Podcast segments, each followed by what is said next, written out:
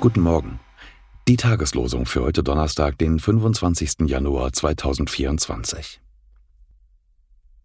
Wohl dem Volk, das jauchzen kann.